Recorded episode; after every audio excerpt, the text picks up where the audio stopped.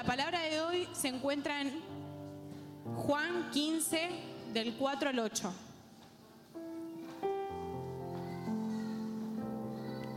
¿Cuántos vinieron con expectativas de que Dios nos hable hoy? Amén.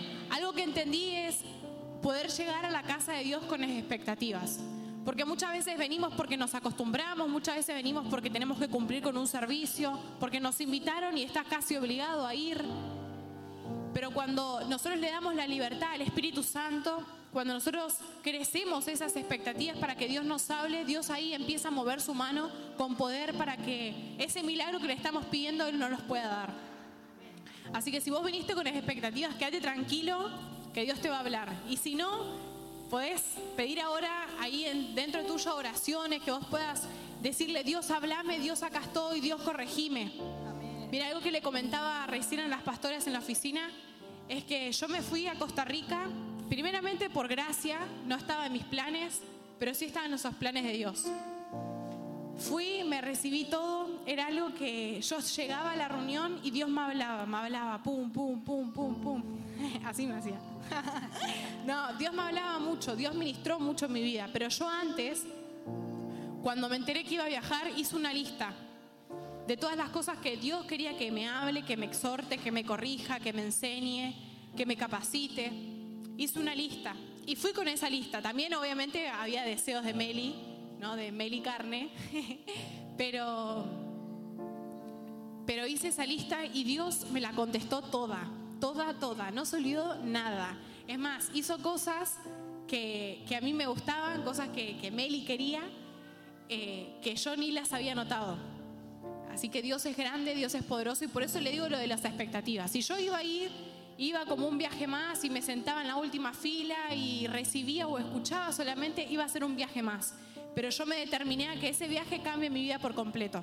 Porque entiendo que, que tengo un propósito, entiendo que tengo un llamado y yo estoy dispuesta a pagar el precio para que Dios lo pueda cumplir. Ya lo pagué mucho y creo que si lo tengo que seguir pagando va a ser para la gloria de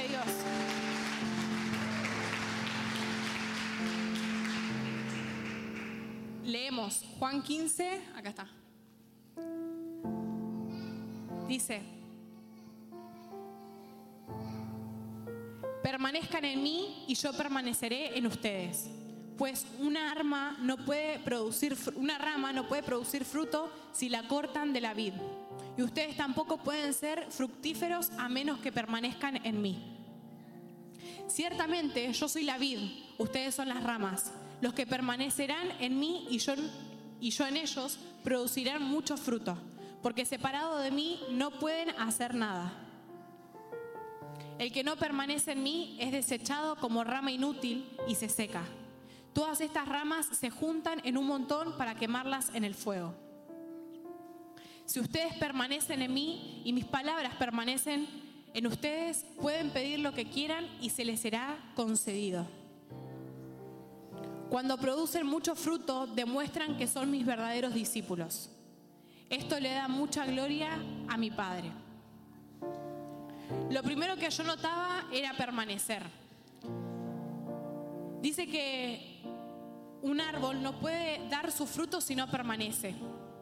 Nos va a tocar muchas veces situaciones en nuestras vidas en donde vamos a querer abandonar todo, en donde vamos a querer dejar de tirar la toalla, en donde nos vamos a querer escapar e irnos bien lejitos.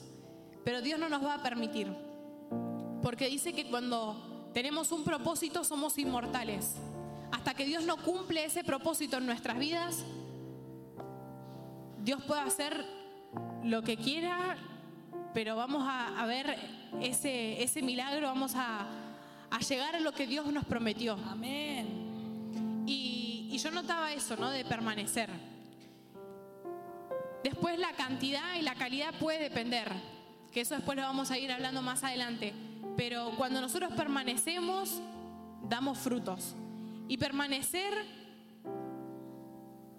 es difícil muchas veces. Pero si nos tomamos de la mano de Dios y si nos enfocamos en cumplir nuestro propósito, yo sé que Dios nos va a ayudar. Amén. Se me viene a la, mente un, un, sembrador, ¿no? Una persona que quiere que un árbol dé fruto. Me lo imagino en la mañana, yendo, acomodando la tierra, ¿no? Porque no tiene que ser cualquier tierra, sino una tierra fértil. Tiene que ir, acomodarlo, sembrar, después eh, plantarlo, regarlo, cuidarlo. Si hay mucha niebla, cuidarlo. Y, y Dios es así con nosotros. Dios nos protege, Dios nos cuida, Dios nos mima, nos va llevando por, por diferentes caminos, procesos, pero porque Él quiere que nosotros demos frutos. Y, algo que entendía allá era que el fruto representa el carácter de un cristiano. Si yo no tengo fruto, es porque no estoy perma- permaneciendo. Es porque arranco algo y lo dejo. Es porque me cansé. Es porque a la primera que me pasó me fui. Mira, yo danzo desde los 7 años. Y ahora tengo 18 y sigo danzando. Y dejé, fui, vine, pero permanecí. Me caí y me levanté. Pasaron un millón de cosas y Dios me hace una película. Pero de todas esas yo estaba arrodillada pidiéndole perdón a Dios y que Él me ayude y que Él pueda levantarme una vez más. Y yo sé que Dios lo va a hacer también contigo. Amén. Que si te has caído, Él que te va a levantar de nuevo. Amén. Que si has dejado de permanecer en un área, Dios te va a llevar y Dios te va a exaltar. Dios va a que esos frutos que tenés, esa semilla que portás, dé su fruto. Amén. En el versículo 6 dice que Jesús nos dice que, que el que no permanece va a ser echado. Entonces entendemos que si yo no permanezco, no doy fruto, soy echado por Jesús. Pero hay una buena noticia, mira, en el verso 7 dice así, si ustedes permanecen en mí y mis palabras permanecen en ustedes, pueden pedir lo que quieran y se les será concedido. O sea, lo que Dios nos pide es que, nuestras, que sus palabras puedan permanecer en nosotros. Cuando nosotros tenemos la palabra de Dios dentro nuestro, permanecemos. Porque si vos estás triste, en la Biblia vas a encontrar palabra de aliento. Si estás pasando un momento de crisis familiar, hay personas que también lo pasaron. Si vos estás pasando por el fuego, si vos decís, no, estoy que destruida, estoy menos 10, estoy ya, ya en el subsuelo. Cuando mi papá me pregunta a veces, ¿cómo te sentís? Le digo, no, en el subsuelo estoy a veces. Cuando estoy en el proceso ya me veo muerta. Pero Dios no me ve así. Y eso es lo importante y es lo que quiero que entendamos en esta tarde, en esta tarde noche. Que nos podamos ver con los ojos de, de Dios. Porque muchas veces me sentí indigna, muchas veces me sentí destruida, me sentí fracasada. Pero cuando me empecé a mirar con los ojos de Dios, cuando me empecé a mirar con esa ternura, con ese amor, cuando me empecé a mirar como Él me miraba, mi vida cambió. Porque ya no era una Melina cualquiera, era una Melina con propósito. Era una Melina que tenía un destino trazado, que tenía una meta que cumplir, que tenía que llevar frutos. Una Melina que iba a pasar por muchas circunstancias en su vida, pero en todas esas iba a estar Dios ayudándola, Amén. protegiéndola, Sí, levantándola.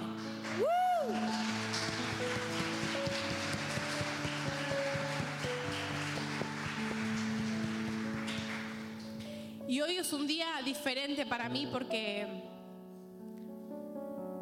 siempre antes de subir a este lugar, cuando tenía que predicar, eh, tenía luchas, hoy también las tuve, pero, no, o sea, tenía luchas en mi vestimenta, tenía luchas en, en mi peinado, decir, uh, ¿qué me voy a poner? ¿Qué me voy a vestir? ¿Qué voy a decir?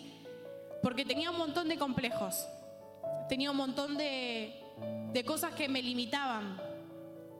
Y, y algo que entendí es de poder conocer a Jesús cara a cara como Job. Dice que Job en el capítulo 33 habla de que Job lo conoció cara a cara sin estructuras.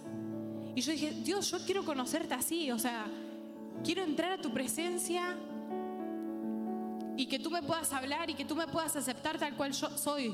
Sí, me vas a cambiar, sí, me vas a moldear, pero que tú me aceptes. Y, y entré ahí en, un, en una intimidad con el Padre.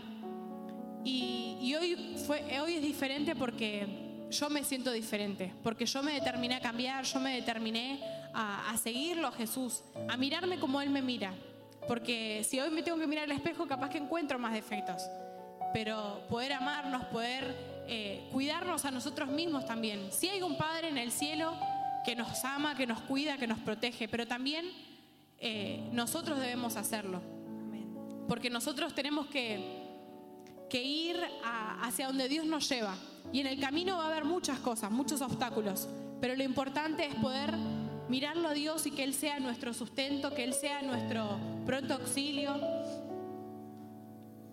Y, y otra de las cosas que, que Dios me hablaba en Costa Rica y que lo tomé mucho para mi vida es que la voluntad es igual, es diferente a la intimidad. Porque nuestra voluntad, nuestra carne, va a querer hacer una cosa, pero la voluntad del Padre va a ser otra. Si yo te digo mañana vamos a ayunar, vamos a arrodillarnos, vamos a estar todo el día en una habitación encerrados, y después va otra persona y te dice, no, mejor vamos a, no sé, al camping acá, a Pereira, a pasar el día que va a estar hermoso, que los chicos están de vacaciones, vamos a comer, vamos a divertirnos. Tu carne va a decir, mejor voy al Parque Pereira, pero que tu espíritu pueda ayudarte a que vos digas, mejor invierto en la presencia de Dios. Porque cuando nosotros invertimos en la presencia de Dios, cuando nosotros menguamos, ahí empezamos a permanecer en Dios, ahí empezamos a, a crecer espiritualmente. Y, y era algo de lo que quiero llegar con esta palabra, de poder dar los frutos. En la intimidad, cuando nosotros estamos en la intimidad, los frutos se ven. La profeta siempre dice que que ella le pide a alguien que ore y ella se va a dar cuenta su nivel de espiritualidad por la oración. Porque nuestra oración es nuestra intimidad con el Padre. Nuestra oración es nuestra conexión, es la relación que tenemos. Y, muchas veces fui con ella y, obviamente yo estaba pasando por proceso y ni oraba porque tiraba todo así, no, no, no hago nada. Y ella me decía, bueno, vamos a orar. Y me hacía orar y se, se notaba que yo estaba mal. Y, y me hablaba y me aconsejaba. Y ella fue una de las personas que me ayudó a permanecer. No, Meli, vamos a orar. No, Meli, vamos de nuevo. Tenía un problema en danza, iba corriendo así todo acá el pasillo y llorando, todo así. ¿Qué te pasó, Melina? ¿Qué te pasó? Y yo, no, porque esto, porque lo otro. Y permanecí. Y hoy voy a estar, estoy dando frutos. Y voy a seguir dando frutos porque hoy estoy sembrando en ustedes esto que yo recibí. Estoy sembrando eh, en todo el que me cruzo, lo puedo abrazar y yo sé que algo se imparte. Amén. Y, vamos a dar frutos y vamos a permanecer. Aleluya. Después, en el Isaías 5:4, dice, ¿qué más podría hacer por mi viña que no haya hecho ya? Porque cuando esperaba uvas dulces, mi viña me dio uvas amargas. Dios está esperando de nosotros.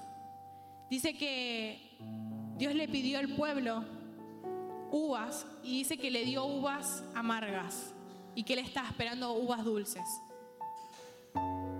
Dios está esperando de nosotros y quizás no estamos rindiendo, quizás no estamos respondiendo como Él está esperando. Pero en esta tarde estamos volviendo a Él, estamos volviendo a permanecer al Padre y vamos a poder dar buenos frutos. Esos frutos dulces que Él espera. Porque muchas veces aparentamos dar frutos. Muchas veces nos hacemos los cristianos los que yo tengo todos los frutos, yo sé todo, yo tengo todo. Pero los verdaderos frutos son los que están en Gálatas. Y esos frutos son los que el Padre nos está pidiendo hoy. Dios está esperando de nosotros. Dios está esperando que le sirvamos, que nos apasionemos, que nos decidamos, que nos levantemos, que crezca nuestra fe. La fe es un músculo. Y si nosotros no la ejercemos, si nosotros no la ejercitamos, va a quedar ahí. Pero cuando nosotros estamos confiados en Dios y nos entregamos a Él, Él pueda hacer su voluntad en nosotros. Así como leíamos recién.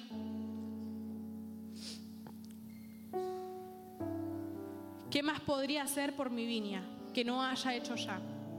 Porque cuando esperaba uvas dulces, mi viña me dio uvas amargas.